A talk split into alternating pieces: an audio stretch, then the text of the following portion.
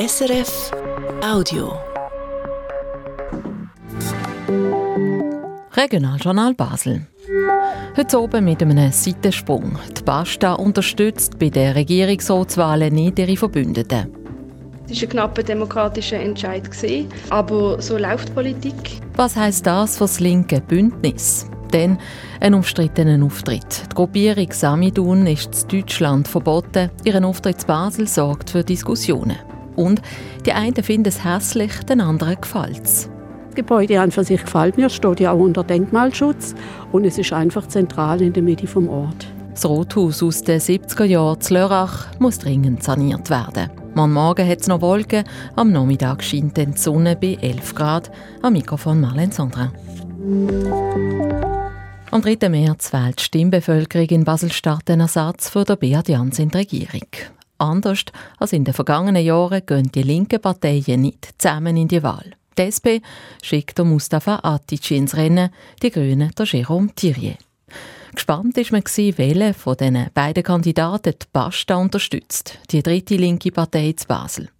Und sie hat jetzt gestern entschieden. Sie ist für Mustafa Atici und zeigt damit dem Kandidat der Grünen die kalte Schulter. Bemerkenswert ist das, weil immerhin haben die Basta und die Grünen im Grossen Roten gemeinsame Fraktion. Claudia Kenan. Ihren Entscheid hat Basta gestern zu oben gefällt, nachdem sie den grünen Gerard Thierry und den Sozialdemokrat Mustafa Atici genauer unter die Lupe genommen hat. Beide sind gut gesehen in diesen sogenannten Hearings, betont die Basta Co-Präsidentin Zina Deiss am Tag darauf. Das sind äh, wirklich inhaltliche Fragen gewesen, wo uns der Mustafa Atici ein bisschen näher steht als der Jérôme Thierry und das ist, muss nochmal sagen, es ist eine äußerst knappe Entscheidung gewesen. Punkte zeigt Mustafa Atici vor allem mit seiner Bildungspolitik, sagt Sina Deiss. Der Basta sei es wichtig, den Sitz vom SP-Politiker Beat Jans in linker Hand zu behalten, sagt sie noch. Der freisinnige Kandidat Luca Ocese ist darum keine Option für die Basta. Hinter ihm vereinen sich die Bürgerlichen. Der SP-Politiker Mustafa Atici freut sich über die Empfehlung von der Basta. Es war eine sehr gute und intensive Diskussion. Ich habe mich gefreut, dass die Basta mich unterstützt. Weniger Freude am Basta-Entscheid hat der Jérôme Thierry. Im Grossen Rot sitzt er Seite an Seite mit den Basta-Leuten. Sie politisieren in der gleichen Fraktion, sprechen sich also vor jedem Entscheid miteinander ab. Aber jetzt, ausgerechnet im Kampf um den Sitz in der Regierung, läuft es anders. Basta zeigt dem Jérôme Thierry die kalte Schulter. Ich nehme das sportlich. Sagt dazu der Jérôme Thierry. Selbstverständlich hätte ich mich gefreut, wenn ich die Unterstützung gekriegt hätte, aber ähm, es ist offensichtlich ein knapper Entscheid und, und demokratisch und ich kann gut damit leben. Ähnlich tönt es bei der Co-Präsidentin der Basler Grünen, der Raffaela Hanauer. Der Entscheid von der Basta ist ein knapper demokratischer Entscheid und darum kann ich das sehr sportlich nehmen. Was man fast ein bisschen vergessen könnte, wenn man diesen Parteipräsidentinnen und Politikern zulässt, ist aber, dass ein ganz anderes Szenario aufgelegt gewesen wäre. Seit Jahrzehnten gehen Basta und die Grünen nämlich zusammen in die Wahlen. Einmal stellen die Grünen jemanden auf, einmal die Basta. Und hinter dieser Person haben sich die beiden Parteien im gemeinsamen Kampf vereint. Das Mal ist das aber anders. Basta unterstützt ausgerechnet den Konkurrent der Grünen. Die Mitglieder haben sich nicht einmal zu einer Stimmfreigabe durchgerungen. Darauf angesprochen, haltet Raffaela Hanauer den Ball flach. Genau zur Stimmfreigabe ist es nicht gekommen. Ähm, es war ein knapper demokratischer Entscheid. Ähm, aber so läuft Politik. Ähm, amix sind die demokratischen Entscheid knapp und das ist jetzt in diesem Fall auch so verlaufen. Also kein Bruch zwischen den Grünen und der Basta, wo doch sonst zusammenstehen, zusammen politisieren? Nein, sagt Raffaela Hanauer. Und auch Zina Deiss will nichts davon wissen. Nein, das ist nicht der Bruch. Wir haben schon immer wieder mal Differenzen gehabt, auch bei Abstimmungen, bei Positionen. Wir werden weiterhin gemeinsam im Grossen Rat politisieren und wir sind uns im Grundsatz einig, wo Basel an soll. Einig sind sich die Basta und die Grünen, was in einem allfälligen zweiten Wahlgang bei den Regierungswahlen soll passieren. Dann kommt es aller Voraussicht nach zu einem Duell zwischen bürgerlichen Kandidaten Luca Cese und dem Linken, der im ersten Wahlgang mehr Stimmen gemacht hat. Also entweder Mustafa Atici oder Jérôme Thierry. Der Beitrag von Claudia Kenan.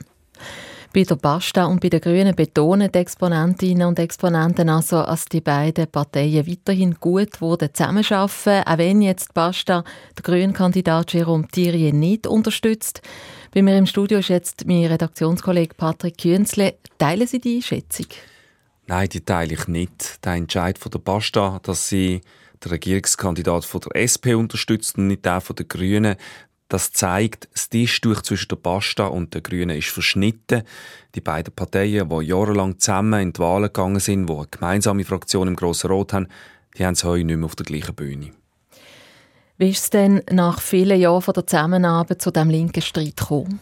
Ja, angefangen hat es letztes Jahr mit dem Entscheid der Grünen, dass sie bei der Grossratswahl im nächsten Jahr keine gemeinsame Liste mehr wollen mit der Basta. Das hat Basta gar nicht gut gefunden. Sie hat nämlich gern weiterhin mit den Grünen zusammengespannt.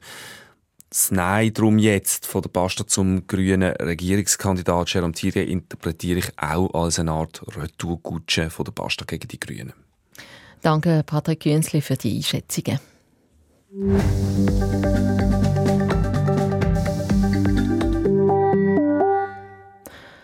Wo die Terrororganisation Hamas im Herbst Israel Leute abgemetzelt hat, da sind Mitglieder von einer Organisation zu Berlin auf die Strasse, haben Süßigkeiten verteilt und den Angriff als Festtag inszeniert. Samidun heisst die Organisation. Ein wichtiges Mitglied ist die Woche zu Basel eingeladen.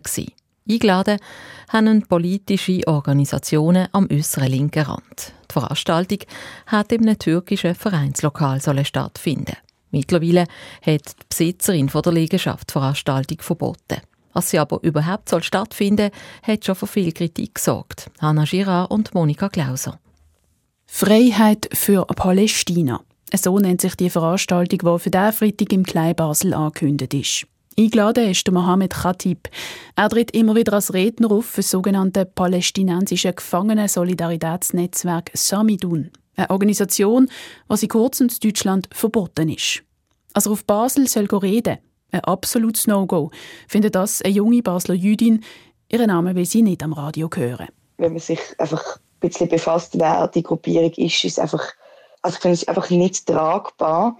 Und ich weiß nicht, wie man sich als antifaschistisch kann bezeichnen kann, während man so jemanden einladet. Und, weil es ist einfach nichts anderes als vor allem menschenfeindlich und dann antisemitisch.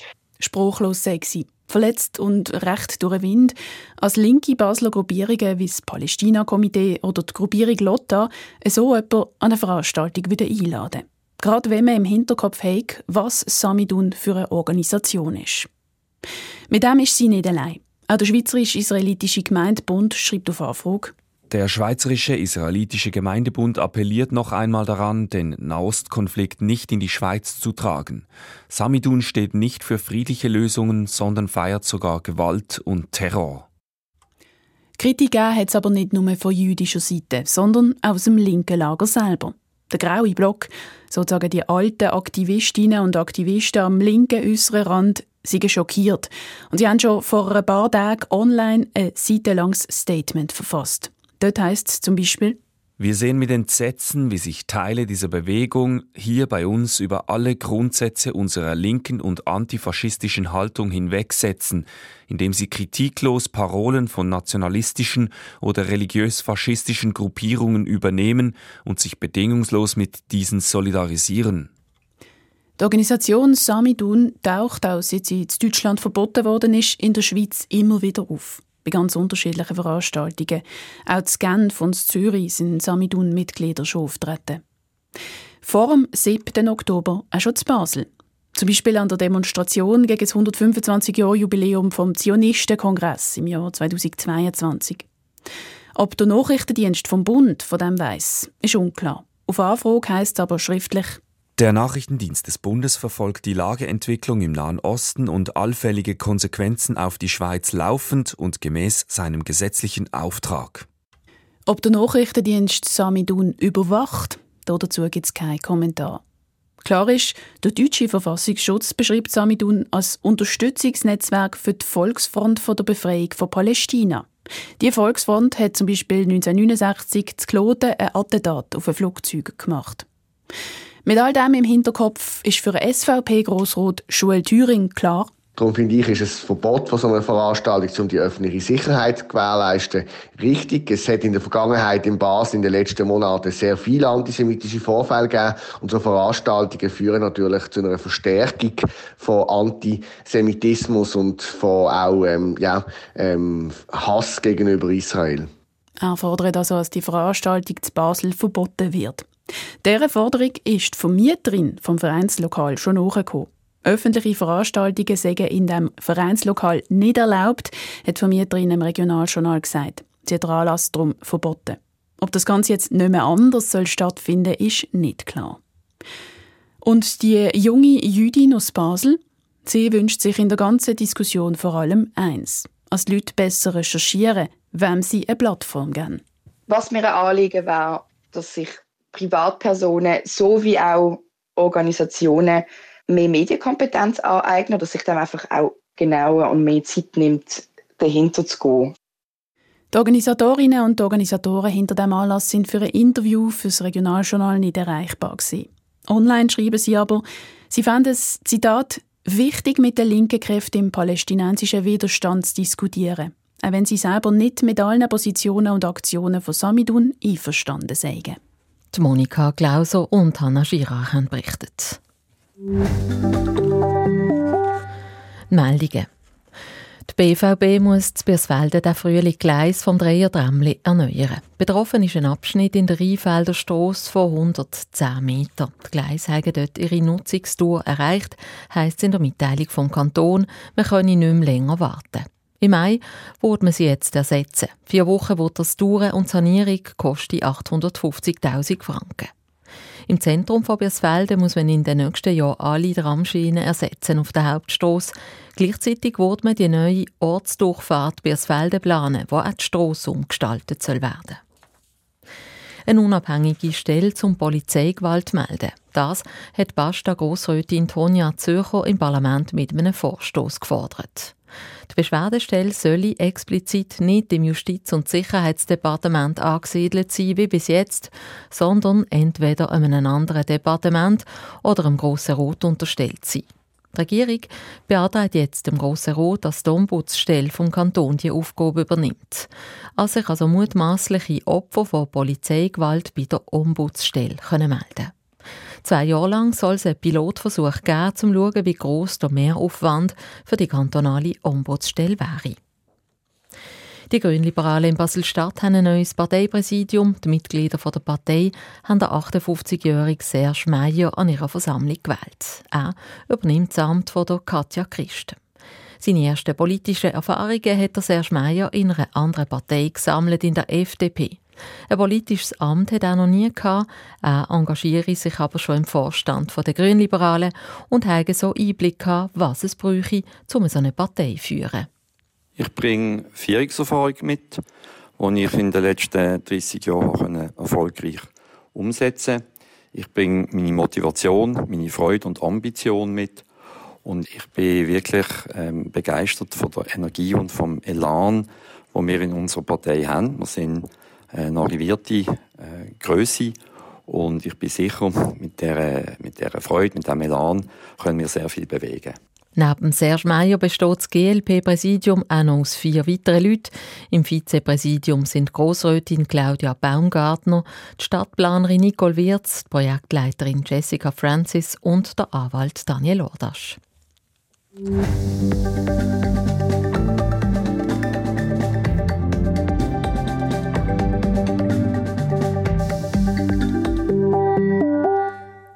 SRF 1 Regionaljournal Basel, jetzt ist es 16 Minuten vor 6 Es steht gerade neben dem Bahnhof im deutschen Städtli Lörrach, das Rothaus, ein Hochhaus aus den 1970er Jahren. Viele finden es hässlich und es ist auch baufällig. Viele möchten es aber trotzdem behalten. In Lörrach diskutiert man im Moment, ob man das Rothaus will sanieren oder ob man es neu soll bauen an einem anderen Ort. Ein der grössten Fans vom bestehenden Gebäude ist der Oberbürgermeister von Lörrach. Lisa Gaberson hat ihn getroffen. Von der Dachterrasse vom 17-stöckigen Rothaus sieht man das ganze Dreiland. Trostürm, Schloss Rötele und der Grand Ballon d'Alsace. An der Dachterrasse hängen die Mitarbeitenden von der Stadtverwaltung besonders, erzählt Jörg Lutz, der Oberbürgermeister von Lörrach. Es gibt Mitarbeiter, die haben gesagt, mein 13. Monatsgehalt, der schöne Blick. Bei einem Rothaus denkt man vielleicht an ein altes Gebäude mit Türmli und Wappen. So ist es in Lörrach aber nicht. Das Rothaus ist ein Hochhaus aus den 70er Jahren mit dunkelgrünen Metallplatten als Fassade. Wie lange diese Platte noch am Hochhaus heben, ist aber die Frage. Auf der Dachterrasse vom Rothaus zeigt Jörg Lutz eins der vielen Probleme von dem Altbau.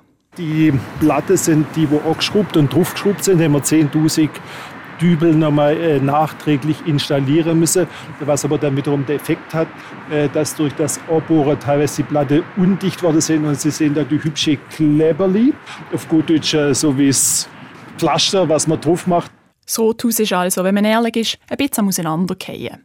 Für das neue Rothaus liegen zwei Varianten auf dem Tisch. Das jetzige Rothaus sanieren oder einen Neubau bauen. Der kommt aufs Gelände vom jetzigen Spital, das gleich zügelt. Das wäre dann weiter weg vom Zentrum. Wenn man Jörg Lutz fragt, dann ist der Fall klar. Er ist für eine Sanierung. Wenn er über die Architektur vom Rothaus redet, ist er fast nicht mehr zu bremsen. Er findet, das Rothaus passe zu Lörrach. Lörrach ist ja an sich schon keine mittelalterliche Stadt, sprich wir sind eine relativ junge Stadt. Wenn man rumschaut, viel junge Architektur und dazu passt eigentlich das Rathaus aus so einer Sturm- und Drangphase der Stadt. Und darum ist das Rothaus auch denkmalgeschützt, weil es eben damals, was gebaut worden ist, besonders modern gesehen sei auch das immer wieder die Frage, wie kann ein Haus, was erst 50 Jahre alt ist, unter Denkmalschutz stehen. Aber wenn wir mal hier schauen, wir sehen den Sichtbeton, wir sehen die Formgebung, wenn man im Haus drin ist, also ganz viele Elemente, die eben ganz klassisch sind für Verwaltungsbauen der 1960er, 1970er Jahre. Das spezielle Rothaus will der Jörg Lutz jetzt mit in Zukunft nehmen. Toll finden es die einen, hässlich die anderen. Wenn man in Lörrach ein bisschen umfragt, hört man verschiedene Stimmen. So wie es jetzt aussieht, gefällt es mir nicht. Es ist viel zu dunkel, viel zu alt. Also ich persönlich finde es jetzt nicht schön, aber das ist ja immer eine Ansichtssache. Aber es ist auf jeden Fall ein toller Bau. Die Farbe gefällt mir halt nicht, aber ansonsten der Stil, den finde ich schon gut. Ja, das Gebäude an für sich gefällt mir, steht ja auch unter Denkmalschutz und es ist einfach zentral in der Mitte vom Ort. Zum Aussehen vom Rothaus haben fast alle eine Meinung. Was die Leute auf der Straße aber weniger zu kümmern scheint, ist, dass es umgebaut werden soll und welche Möglichkeiten das es hier gibt. Nur wenige äußern eine Meinung, die sind auch für die Sanierung.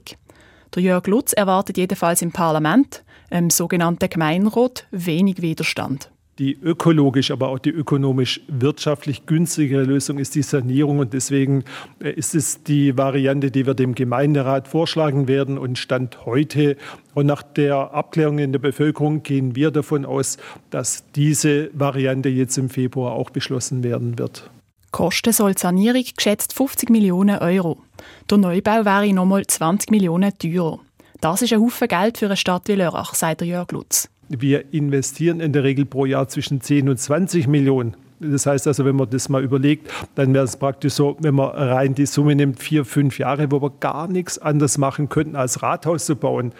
Die Schulen gibt es, die Straßen gibt es, äh, den ökologischen Umbau. Also deswegen spürt man, es ist finanziell schon eine Wahnsinnsherausforderung. Auf die Frage, ob sich Lörrach die teurere Variante, ein Neubau, überhaupt können leisten sagt der Jörg Lutz. Wenn sie müssten, dann könnten sie das Geld schon auftreiben, aber jede Million täte dann weh. Ob es in Lörrach einen Neubau oder eine Renovation gibt, das entscheidet das Parlament dann im Februar. Lisa Gaberson war für uns zu Lörrach. Und jetzt sind wir beim Wetter und am Morgen ist es freundlich Jörg Ackermann von SRF Meteo. In dieser Nacht gibt es zwar längere sternenklare Phasen, trotzdem kühlt es nur auf etwa 3 Grad ab. Morgen Vormittag ziehen vorübergehend mal dichtere Wolken durch und es ist nur zum Teil sonnig. Nur vereinzelt startet der Tag nochmal mit Nebel. Der Nebel löst sich dann bald einmal auf und auch die Wolkenfelder ziehen im Laufe des Vormittags immer mehr davon, sodass es morgen immer sonniger wird. Dazu liegt der Höchstwert bei weiterhin milden 9 bis 11 Grad. Auf den Donnerstag stellt sich das Wetter um. So dominieren am Donnerstag viele Wolken, die ab Mitte Vormittag dann verbreitet Regen bringen. Dazu frischt ein mäßiger Südwestwind auf aber die Temperaturen gehen nur leicht zurück. Mit diesen Aussichten verabschieden wir uns von Ihnen. Für den Inhalt der Sendung heute ist der Roger Lange verantwortlich. Am Mikrofon verabschiedet sich Marlene Sandra. Das war ein Podcast von SRF.